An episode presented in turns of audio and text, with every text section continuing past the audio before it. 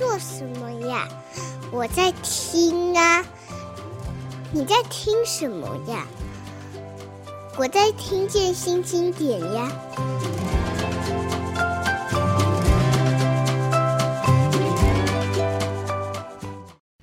各位听众，大家好，这里是听见新经典。你现在听到的是新经典文化出版社为自己的作家，或者是书，或者是译者做的一个呃 podcast 的节目。有时候我们也会邀请不是新经典出版的书的文化人一起来跟我们分享他们最近在创作的事情。今天请到的是。嗯、其实是我们的作家，但是我想要今天用另外一个身份来开始介绍他，因为最初我对他的印象其实是台湾杂志圈的型男高义峰先生。听见新经典的听众朋友，大家好，啊、呃，很开心能够到节目来跟各位听众啊、聊聊我自己。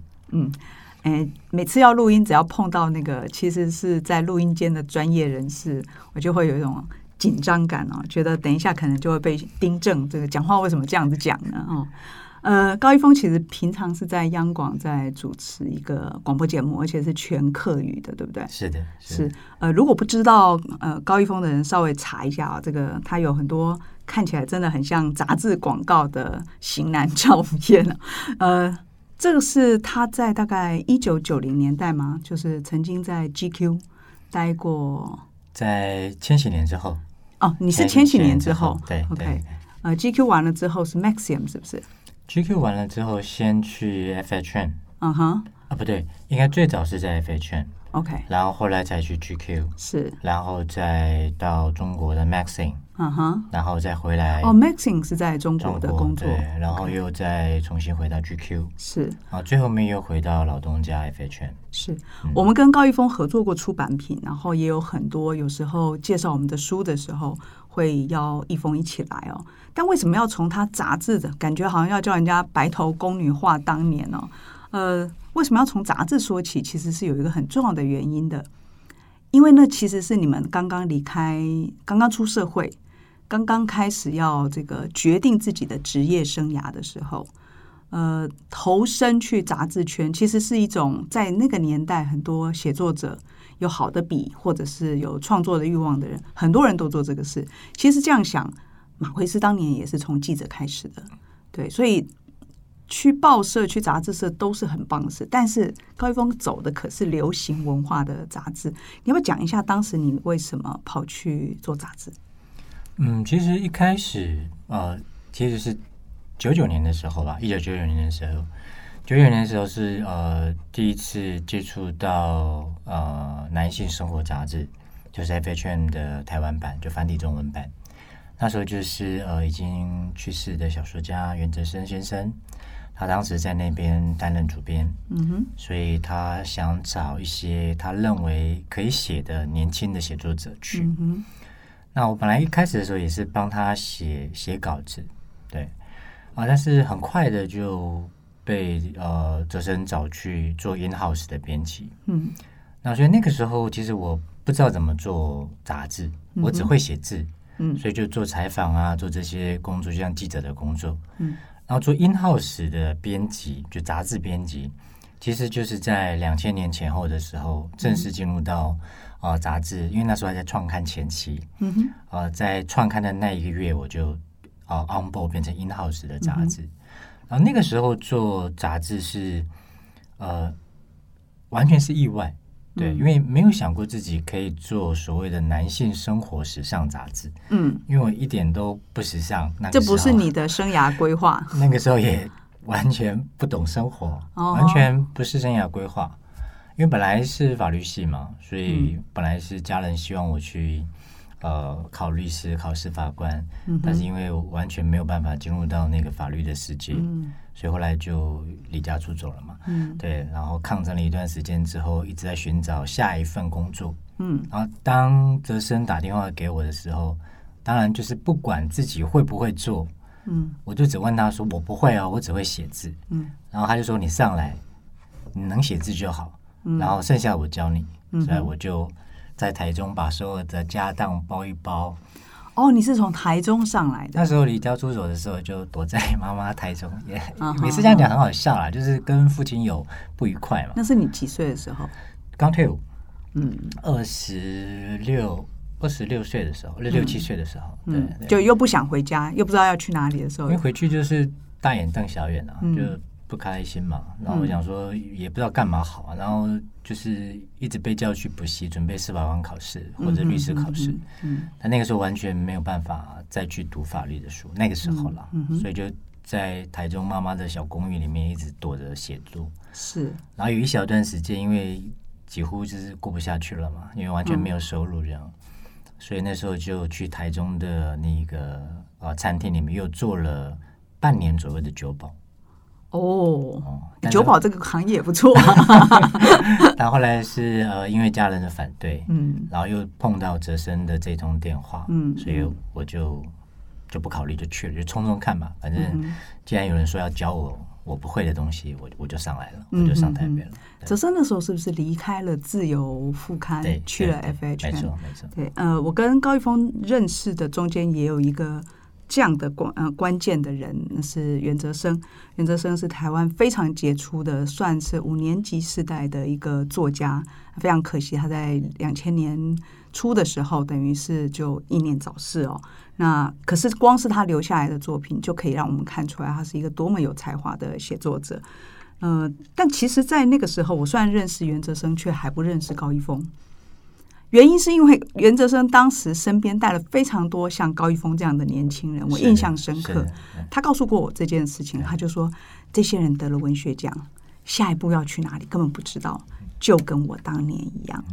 所以当他自己有一个原地，觉得啊。那些流浪汉跟我当年一样的流浪汉，我干脆给他们各找一点这个事情做，让他们不要觉得生活那么苦，是的，让他们还可能对写作抱有期望。没错，没错。对，所以那我们就回头讲一下，就是那段五光十色的日子，对我来讲真的是，因为我是在文学杂志，我在联合文学。就相较于看人家 GQ 啊、FHM 啊，简直那边才是天堂。对对对，而且你们隔壁还有 Playboy，对不对？对对对。你可不可以讲讲那段日子？那个时候应该是我觉得自己作为一个文字工作者，我觉得最疯狂，然后也最开心，然后也最痛苦，然后也最难熬，但是又充满了成就感的时期。嗯哼，很复杂，很复杂。当然就是因为。那个时候，呃，我做 FHM 开始学习做呃编辑、做采访，因为采编是合一的，所以你即使编辑也要做采访。那所以当时会面临到很多不同领域的工作，比如说我早年一开始，因为我是酒保，所以哲生就叫我说，那你就负责去采访酒线，因为九线很重要，是我们重要的广告广告来源。我说好。嗯啊，那个山西线没有人要跑，这样子就是电子产品大家都不喜欢。那时候刚开始，刚开始的时候，两千年的时候，其实电子产品没有那么的哦，iPhone 还没诞生，对对，还没有，还没有大家都很多，还还没有很普及的时候，就去这样子。我说好，然后网络没有人要做，你就去做这样。所以只要这个哲生交代我要做什么，我就去做什么。然后完全不像那时候不懂网络。但从零开始就开始学，跟呃网络部门的工程师开始讨论，嗯、我们要怎么样将平面的杂志网络化。然后、嗯、我也碰到了两千年前后那一次网络泡沫的状况，嗯、对，所以就《明日报 》开一开就关的那一次，一瞬间就一瞬间整个啊、呃，比如说城市部门或者是网络部门就抽掉了，嗯、一瞬间就消失了。嗯哼，哦，所以那个时期呃，因为接触了不同的这个工作领域，所以就进入到比如说酒吧。嗯啊、uh，night club，然后餐厅、嗯、就是台北最浮华的，然后也有因为这样的关系，然后到世界各地去，比如说苏格兰、到法国、到各个地方去有采访的工作，这样。嗯、然后呃，也是因为这些呃，我觉得采访的内容让我整个写文字的这件事情，好像八朵章鱼一样展开来了，就是说。嗯因为你写三 C 产品的文字跟写酒是不一样的哦，啊，你写旅游时又不能写的跟汽车一样，嗯哼，然后你写汽车的时候，有时候又不能把它变成像这个人物专访，嗯，好，所以它所有的东西它都有一套，我们那时候叫做说编杂志的 Bible，嗯，然后做 FHM 所以 FHM 的 Bible 就是他自己要的 style，嗯，然后那个 style 是呃，袁哲生他负责去 control 每一个领域、每一个区块，他去界定在那个区块里面文字应该要怎样子的风格。我自己写的东西也多哦，所以触角也多，所以过瘾的挑战就是哇，有一些很奇怪的东西要那样写，嗯，然后你要接受大量的知识、大量的讯息。因为两千年的时候，应该是是那种生活产业大爆发的年代。不管是呃设计啊或者什么，它刚开始在萌芽的时候，嗯、像台湾那个时候，因为那个单一麦芽威士忌 Single Malt，哦，我们算是最早一批九线的记者去这个苏格兰。哦，所以你去到艾雷岛？我还没有去到艾雷岛，其实就是、嗯、只是去到对苏格兰高地高地区，然后低地区，然后呃岛屿区都去过，但就是没有去艾雷岛。嗯哼。呃，所以像比如说就有这个机会去，然后我又负责像钟表。表现，嗯、那我对那个 automatic 的那个机械装置很感兴趣，嗯，然后所以就负责跑表，那一跑一跑了很久，嗯，然后所以也会去那个瑞士的那个巴手钟表展，然后我们也算是比较早的钟表线的记者，嗯嗯、所以在两千年前后的时候，这些呃，就是我记得就是 GQ 是在我当兵的时候，一九九七年还是九八年的时候他创刊，嗯，所以台湾 GQ 的创刊号我还有跑出来买。啊，创刊号总编是不是蔡康永？蔡康永，对对对。然后我现在家里还留着台湾版创刊号的那个 GQ。啊，两千年前夕到两千年之后，其实是大量的这些杂志突然就是生活消费突然大大爆炸的，特别是男性，就男性在男性生活杂志在 GQ 进来台湾之后，就开始慢慢展开来。就越来越多这样子，然后当时还有像《Men's Uno》啊，很多类似这种男性生活杂志，所以在所有的地方它都展开来。所以那时候开始就思考也学习吧，就怎么样做一个那个时候被称为时尚杂志的编辑。是对，所以那个时候非常丰富了，就真的是五花八门的世界。那对于一个从乡下啊上来的孩子来说，那这是再次的大爆炸。嗯哼，那因为痛苦的地方也是。就是哲生他的对文字要求很很高，嗯、所以我们常常被退稿，然后哈对，常被退稿，然后这我们常常开玩笑，就是他他有一个最最有趣的退稿方式，就是我第一次被退稿也是他在在我们那个稿件上面就写说，你家有没有田？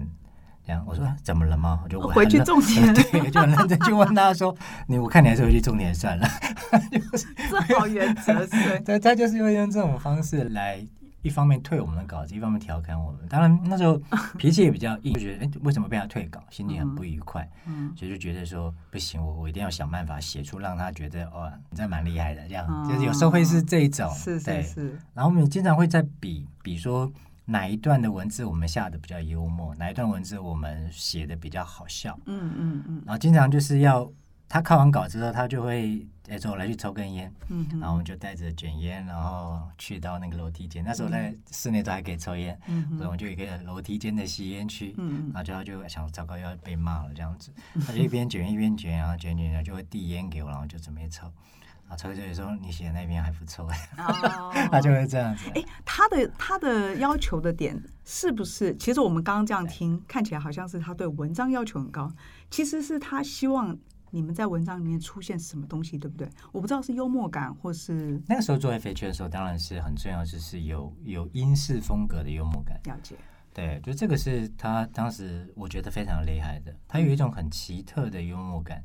那时候我们都还会觉得说，诶，他那个幽默感会拿来跟那个，比如说周星驰的电影做对比。嗯，那周星驰是非常无厘头。嗯，但是那个原则生他想象中那个英式幽默感，他不是无厘头的，嗯，他其实是有因果关系的，是。非常困难的，就是你要去想到那个因果关系的关联，然后还要赋予他好笑的幽默，嗯，然后他还很讨厌那种一看就会笑的幽默，嗯，他说不行，看了之后就会笑，这没有 sense，就是你一定要让人家等一下，然后抽烟啊，那个好好笑，他说他要这种幽默，我说这是很难去描述，他就是会。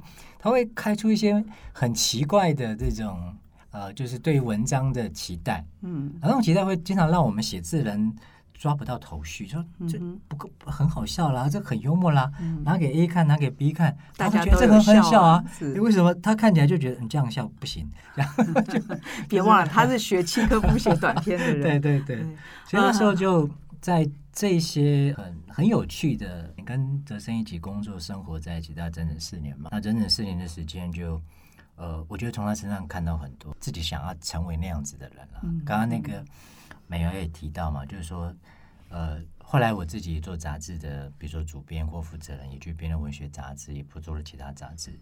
然后包含跟他，我们当时也一起，我们当时一起的这个写帮哲生写稿的人，比如说我，然后王聪威，比如说童伟格、甘耀明、许龙哲，嗯哼，对，我记得我们几个是大量帮。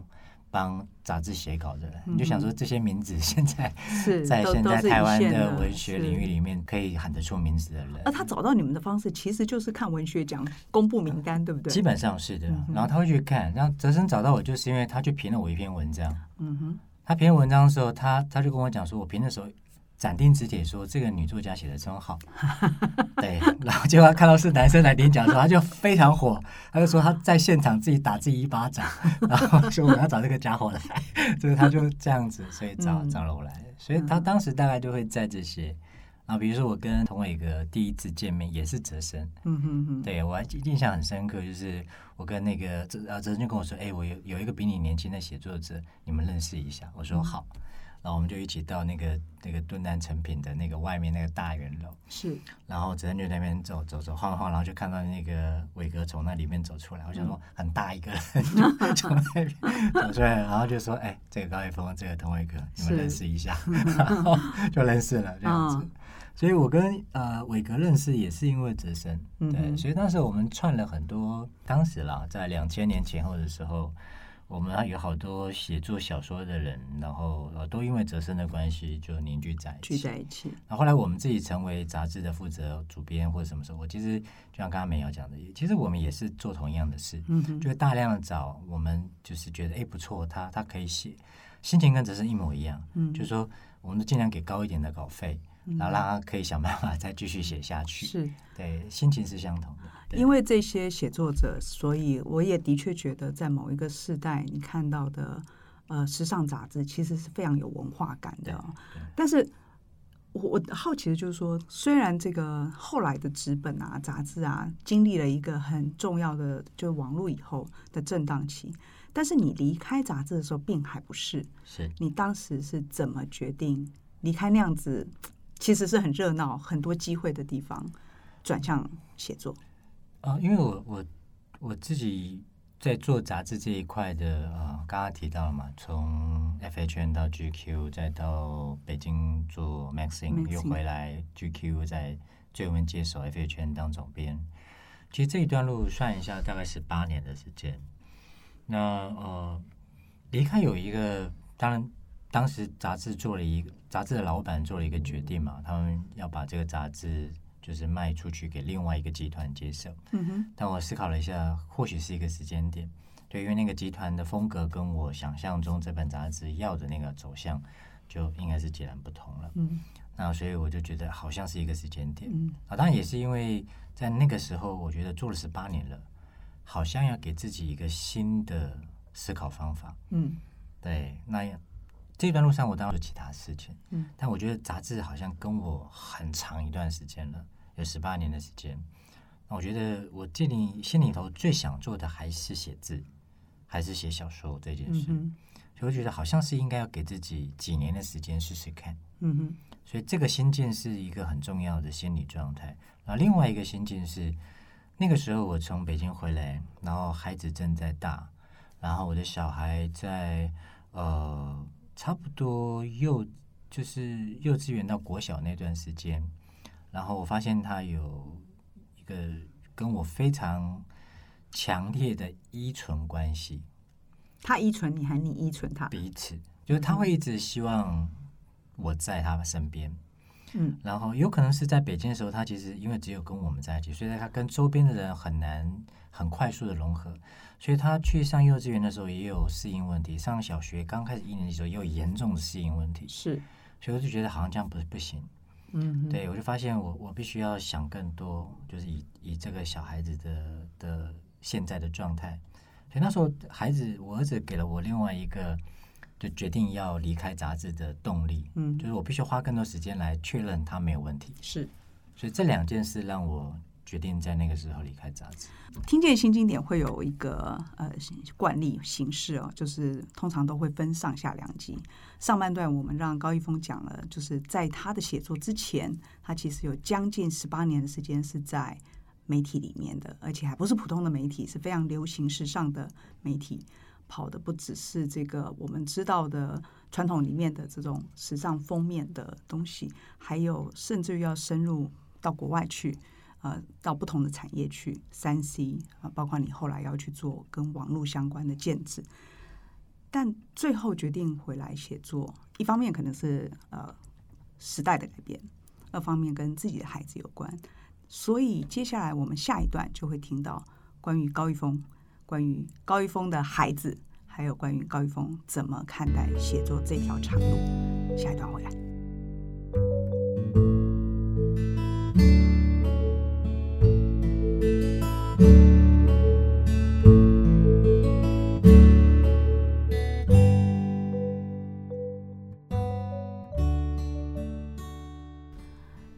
新经典，我是新经典文化的叶美瑶，欢迎你回来收听。我们今天继续专访高一峰。上半段，一峰跟我们分享了他这个退伍之后，呃，跟家里闹革命，要写小说，但是被前辈作家袁哲生拉去，一入这个宫门深似海啊，十八年的时光都在媒体圈。最后，因为媒体环境的改变，也因为孩子大了，他可能希望更多的时间来陪。这个下半段很重要的一个主角高于夏，他的儿子哦。那下半段其实除了高一峰，还来了一个神秘嘉宾。高一峰即将在新经典有一本散文集，这本书的执编也是新经典文化的副总编辑梁新宇。新宇好，Hello，应该没有很神秘啊，跟大家打个招呼。Hello，Hello。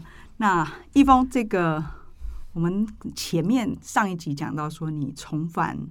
重新回来写作了，一开始心里应该还是很忐忑吧。虽然陪孩子很重要，虽然媒体环境也改变了，可是我们也都知道，写作这条路是一条不见得有前途的路哦。钱是前面的钱，也是有没有钱的钱。你当时怎么做这个决定？其实当时做这个决定，当然心里面的压力是非常大的。呃，那个巨大的压力当然来自于第一个就是呃很务实的，就是经济力的问题能不能被解决。嗯，但是其实我自己给了自己大概两到三年的时间，比方说好，那呃在孩子成长很重要的一块时间，那一段时间刚好就是差不多小学呃二三年级开始，我想说好吧，那至少给自己三年，到小学他五五年级或六年级的时候这段时间。如果真的不行的话，就所有的积蓄都花完了，那就再回到职场去上去工作。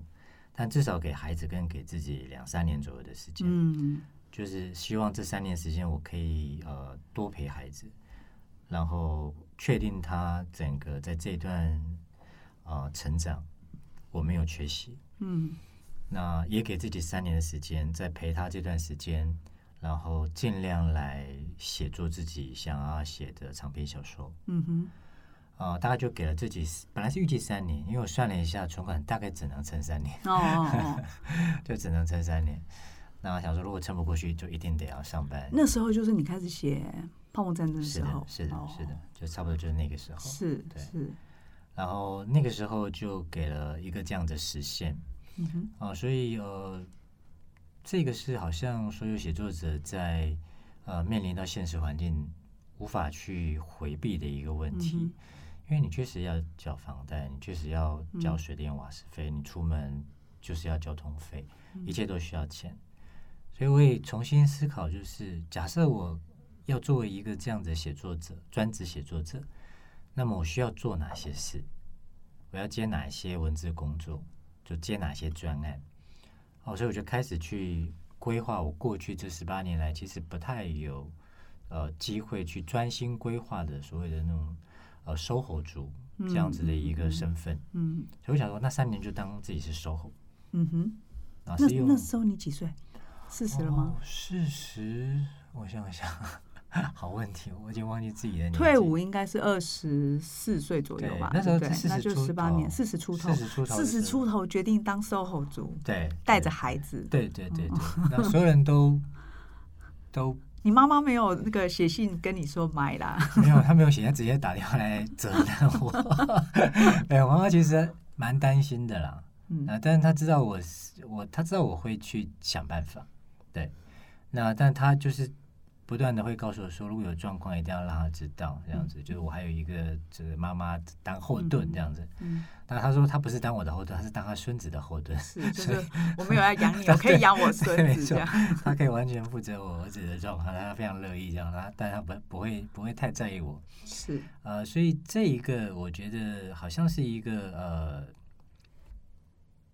我不能说我自己成功转身了。嗯。但是从那个时候到现在，今年是第六年了。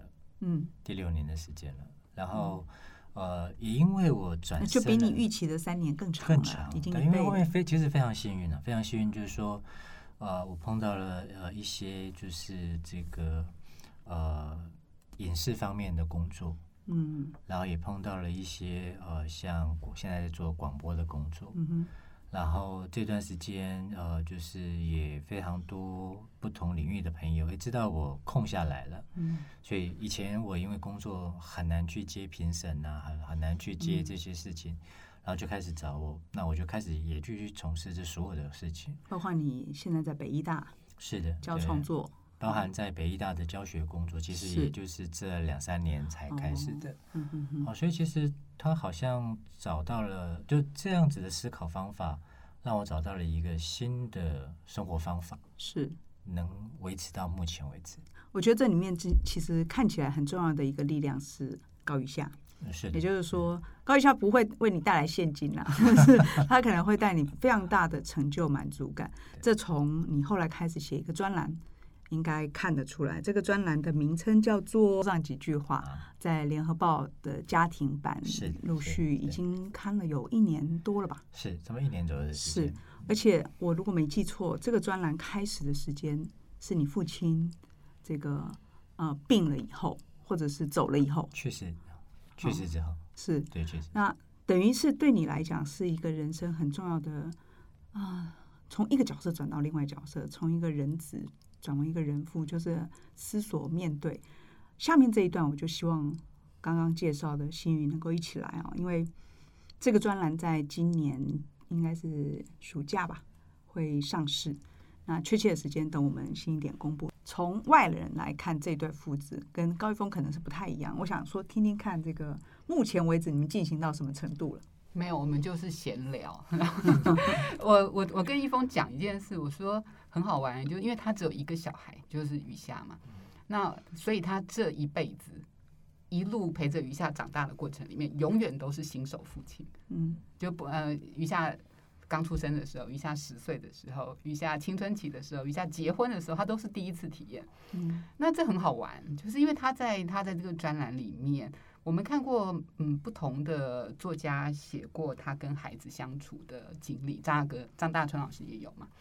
但是大家有自己的风格跟自己的，嗯，我觉得随着大家性格的不同，或者文笔习惯的操作的方式不同，他有自己的样子。那在一封这一本里面，我我作为一个读者、阅读者，我看到的事情是他有很多自己的反省，嗯，自己的醒思。他大部分时候都他会一再的说他这个新手父亲，嗯，所以并没有因为高以夏现在已经十几岁，十四岁，十四岁他就变得觉得很有自信了，嗯哼，没有，他就是不管碰到什么事情，他跟因为因为小孩子有时候会有突然出现很很机智或者很很有哲理的问 Q&A 哦，然后他常常会回来想说，你那这个后面这个是我这个父亲是。哪里做的不够吗？还是哪里做的太多了吗？还是我哪里没有追上我儿子吗？那 很好玩，就是这个这个课是我看到他跟其他的父亲在写孩子一个比较不同的地方。你说父亲的爱对孩子的关怀，其实大家都一样，但是他在这件事情上，他反而更像一个自我检讨的人，就是常常在在自我检讨。嗯，对，所以呃，我跟他说这个可能是。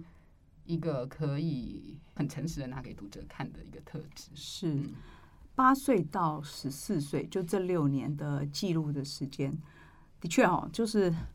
啊，我自己也是有孩子的人。第一个跟第二个，我们都很明显的感觉到，就是第二个是当猪养嘛，这是第一个照书养嘛。那高玉峰显然就是永远是照书养的阶段，而且不是不是照别人说，自己写书，自己跟自己说，这样可以吗？那样好吗？哈，呃，大概我们将来会看到的就是一个这么有自省力的父亲。对父亲这个角色，你为什么会这么在意？其实顺着刚刚美瑶提到，就是这本书的起心动念跟我父亲的离世有关。我父亲走了之后，我才发现我跟我父亲其实话实在太少了。那我跟我父亲的关系没有很差，嗯，但是也没有好到哪里，嗯。那也因为这样，所以我其实在我父亲走的那一刻之后，我发现了一件事，就是我好像。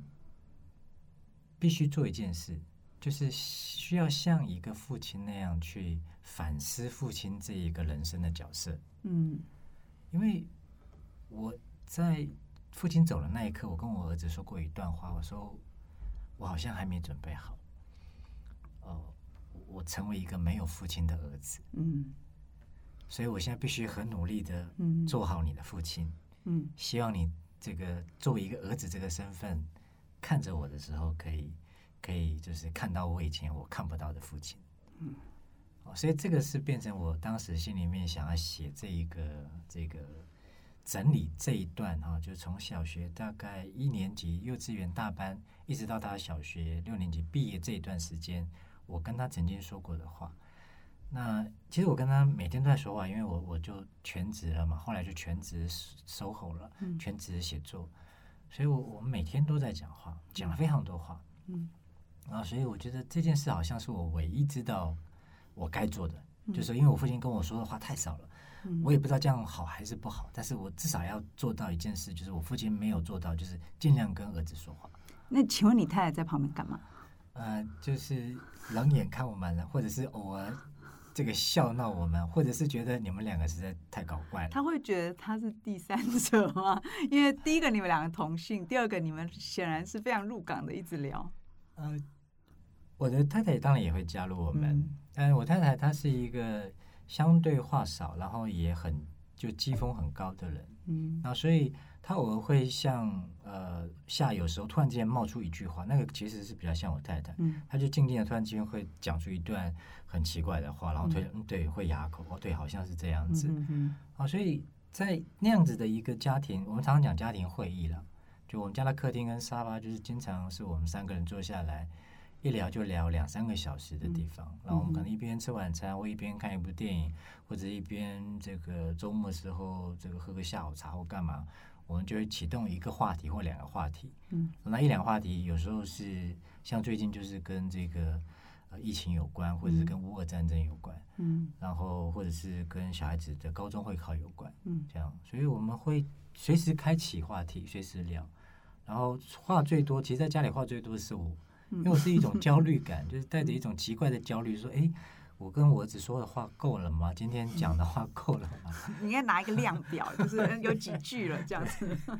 然后呃，小时候可能就是夏也不知道怎么呃，就是呃停止我的话题。嗯，对。但他现在长大，慢慢会了。嗯，他可以学习。哦，他以前可能是不知道怎么阻止你说不用讲了，对不对？嗯，对他，他以前也会就是听，然后也会反驳，然后我们俩时候会有一些奇怪的论战。嗯哼，对。然后，因为我们家就这个部分比较 open 一些，是，所以小孩子如果有不同意见，我们就停下来听他讲。嗯，家里有多一个小孩的话，他就会完全有另外一个助力。我们家以前曾经发生一个事情是，呃，儿子在在家，爸爸要他写参考书，其实是模拟试卷。然后因为才小学一年级，他不想写，所以他想要去玩看电视，就爸爸就训话他，对着那个参考书就。幼稚园的妹妹走过来，对着爸爸说：“你不可以这样对你的小孩，我们要看电视。”就他就会有帮手，对不对？但但是，我想对高宇夏来说，这真的是一个很很不一样的经验。高宇夏现在是国三，国三，但是他其实是演过影视作品的，对不对？啊，对，他有一次很幸运的，就是在海选的过程最后面接了一个电影的那个小男孩的角色，嗯哼，所以那段时间是我觉得他人生成长最快的二十八天，对。那一部电影不是二十八天毁灭地球吗？是是是，啊、他是二十八天创造一个新的小孩逻辑，哦，很有趣。因为我们请他自己签约，虽然他不具任何法律，嗯、但我告诉他说，这个是叫签约，签约。嗯、你如果签约了，就要履行这里面所有的事情，所以你自己决定。哦、那这所有的表演费、演员费都是你的钱，我一毛不拿。我只做一件事，就是每天送你去大啊小巴。集合的地方，然后每一天，呃，就是拍摄结束之后，我去放人的地方接你。嗯哼，中间我都不会在。就你是巴士就对了。对，我都不在。所以他有二十八天是几乎都跟剧组在一起生活。是。那当然，当时的电影制作人，然后就是那个呃野雀之师，嗯哼，啊，包含那个施力导演，然后还有他当时的制作人，也期待能够让孩子全权交给他们。嗯哼，那我们会尽全力也。找了一个表演指导兼，呃，就是 baby sister 哦，就是去 take care 他这样子。那所以那段时间，他从一开始的前几天非常高压，到有一天啊、哦，就是大哭了一场，到后面进入状况，到最后面他变成完全不需要我们接受。嗯，那时候他小学五年级。嗯，对，一个月的时间，一个月的时间，所以我觉得那个是他人生一段很快速成长的阶段。是。对这个高一夏来说，爸爸讲的这些话，我不知道他将来，比方说十年之后再看会是什么感觉。我让一峰念一段给大家听好了，虽然这个书还没有出来哦，但是你可以透过一峰自己念这一段，呃，莫未老，对不对？宝刀未老的未老，未老，你就可以感受到他是怎么看待他们之间的对话。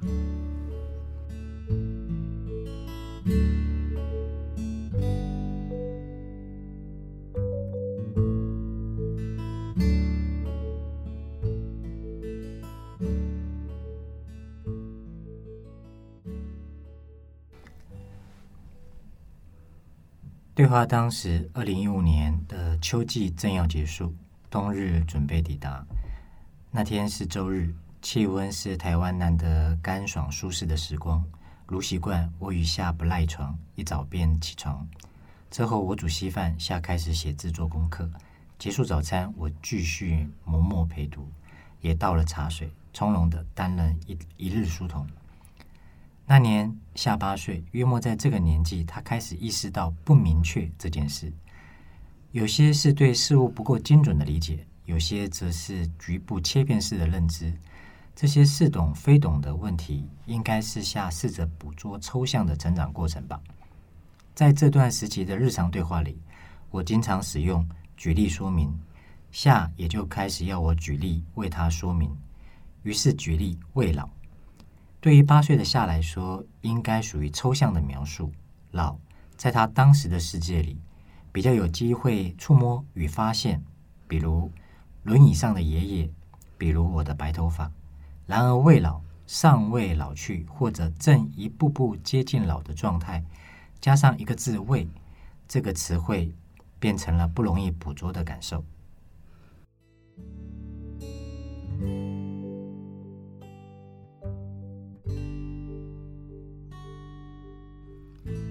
这一段描写其实是源于夏问了高一峰他的父亲一句话。问他说：“宝刀未老，是不是已经老了的意思？”我不知道他是在什么情况之下问啊。他如果是在写作文的话，接下来你发展出来的那一整串对 他来说可能很耽误他写作文的时间。但如果不是，那么就是开启了他对于老这件事情父亲的想法。也许多年之后，他再看到已经老了的父亲，再看到这段话，会觉得他们两个的时光是非常不一样的。我想请新宇也说一说，因为你大概看了。几十篇吧，哈，好几十篇。这个书里面即将成书的这本书里面的文字，嗯、呃，今天听到这集节目的人，你等于参与了这本书的前期编辑阶段。就新宇你在看到他，因为你自己也有过父父女的这样的经验，你会感触到什么？感触到什么？我觉得是，你知道，我们这个，我跟易峰都是同一个年龄世代的人嘛。啊、哦，美瑶也是，就是我们这个世代的人，我们的父母们通常是比较拘谨的，话少的，嗯，然后比较保守，就比较不知道怎么爱孩子的。然后，呃，如果你幸运，你的父母是个性很宽厚，然后脾气很温和的这种，那应该是非常幸运了。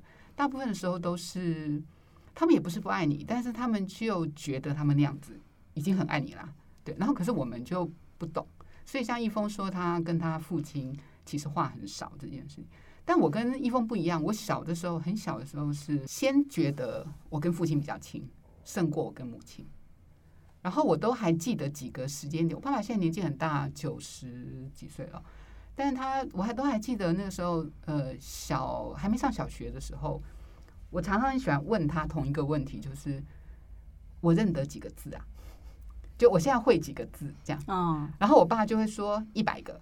然后那个他说这话的时候，不是看着我说，他是在看报纸。嗯，然后他坐在藤椅上面翻着报纸，然后就这小孩很烦，就一天到晚来问他说我认得几个字？然后我，然后他就说一百个。然后我听到一百我就很高兴，因为小孩子一百就最大了嘛。嗯，然后我就觉得好像全世界的字我都会了，这样一百个字。然后到了，可是我不知道那是敷衍我的，坦白说，当时我不知道。然后好像到了小学，不晓得三年级还是四年级的时候，他有一天跟我说：“嗯，你接下来就到高年级，就是，是那个时候我就没办法教你了，你就要靠自己了。”嗯，我就记得我非常害怕那个感觉，就是他其实不能教我的就是数学吧，就是有一些数学他他就看不太懂以前的的，我们都这样嘛，就答案你会算，可是你要用学校教你的那个方式教你。父母就不懂了，嗯，所以他就说接下来都要靠你自己哦，我就没有办法，我就记得我人生第一次被感觉好像被丢在旁边，嗯，好所以我觉得跟父亲之间的或者父呃父子父女之间的感情，跟母女母子之间感情其实是两种故事啦，是，然后呃，在在易峰的这个新书里面，我们常常会看到下。很很很有智慧，嗯哼，反而是回来跟他爸说：“你为什么要这样想？嗯哼，好，你为什么会那样想？你可以对我也知道那个爷爷过世你很难过，但是嗯，你应该有办法的，好这一类的，或者是说我反正我们会陪你。哎，我觉得很感动啦，就是我觉得我可以想见一峰听到自己的孩子，可能孩子都不太明确的知道自己讲的这个话代表了什么样的力量。”但是他可能只是尽量在揣摩他当时的感受，找智慧表达出来。是，是。但是这个父亲，尤其是在一个自己的父亲刚刚过世的状况下，他会得到非常大的感动。是，嗯。我看过张宏志先生写他父亲过世之后，他应该是载着父亲的这个骨灰吧，哈，就是一路在路上的时候，他就看着前方，他说他感觉前面没有人了，就是很可能是类似于一种。成长吧，哈，或者说从此以后就靠你自己了。但是你们毕竟都还有孩子，所以不只是前面没有人，而且其实你们还肩负了一种责任。那个责任是你要陪他到什么时候？最后一个问题，其实我就是想回来问易峰。我想这个书出的时候，大概也就是高一下，可能已经今年大考考完了嘛，嗯，考完了。对，接下来他就要看到父亲把这个东西呈现于世人之前。呃，接下来他可能也要面对一个事情，就是那里面的我也会长大。有一天，我可能要跟爸爸说，我也要去做我要做的事了。这个我们的对话差不多了，我可能要去另外一个二十八天。呃，不会，你不会一直看到我的营队。他可能要去做你不见得那么放心他去做的事，可能要去学你不知道那到底是什么的东西。当他选择这样做，就像你当年离家出走，决定要去写作的那个阶段，你会怎么对他说？或者是说，你会你会劝他做什么吗？准备什么吗？你会劝他像你现在这样跑马拉松吗？还是你会劝他先做一段像你的杂志工作一样的日子呢？嗯，其实，在跟余夏一起成长的过程，到目前为止，我发现美瑶问的问题好像。我目前没有碰到这个困扰，嗯，主要的原因 不不，主要的原因是因为，呃，在陪着他走过来这一段，我发现他截止到目前为止，我们讨论过的话题当中，他还没有明确告诉我们他未来要做什么。嗯，他只曾经很沮丧的跟我们说，他非常的痛苦，因为现在的教育制度没有办法让他发挥他认为自己的长处，所以他找不到自己未来要做什么。所以那一刻，我其实跟他谈论了一个话题，就说没有关系。我说我也是在二十七八岁、二十八九岁之后才发现我可以写小说，然后一路写到现在，就二十多年了，我没有停止。所以你即便二十七八岁之后才发现自己要做什么，我认为都不会有问题。所以最重要就是你要选一件你真正想做的事，在选定那件事之前，呃，我们都会陪着你。所以我觉得我跟他有过这样的一段对话，所以我不担心他选了一个我不喜欢的事，我比较担心他没有想清楚他是不是要做出那样的选择。嗯，谢谢一峰，到二十八九岁才决定自己这一路都要写小说，谢谢。